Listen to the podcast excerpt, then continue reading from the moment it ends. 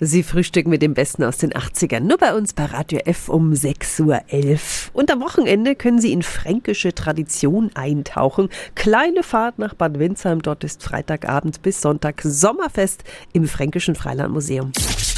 365 Dinge, die Sie in Franken erleben müssen. Lisa Baluschek arbeitet vor Ort im Museum. Guten Morgen. Guten Morgen. Wenn jetzt jemand noch nicht bei Ihnen war, was erlebe ich bei Ihnen? Bei uns in Bad Windsheim kann man sozusagen eine Zeitreise durch die Geschichte Frankens unternehmen. Über 100 Gebäude laden dazu ein, vom Mittelalter bis ins 20. Jahrhundert sich einen Überblick zu verschaffen. Es gibt die Tiere, die landwirtschaftlichen Flächen, die bewirtschaftet werden.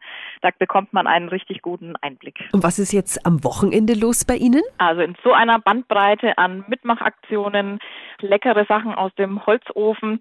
Das gibt es so in der Art eigentlich nur bei uns in Bad Windsheim im Fränkischen Freilandmuseum. Es sind über 30 Punkte im Angebot. Die Handwerker sind am Werkeln. Es gibt Sonderausstellungen zum Anschauen. Es gibt offenes Mitmachprogramm für Kinder. Also da ist sicher für jeden und jede etwas dabei. Also ich komme ja schon allein wegen des frischen Brotes. Ne? Bring da nur meine Butter mit und dann ist alles, alles gut.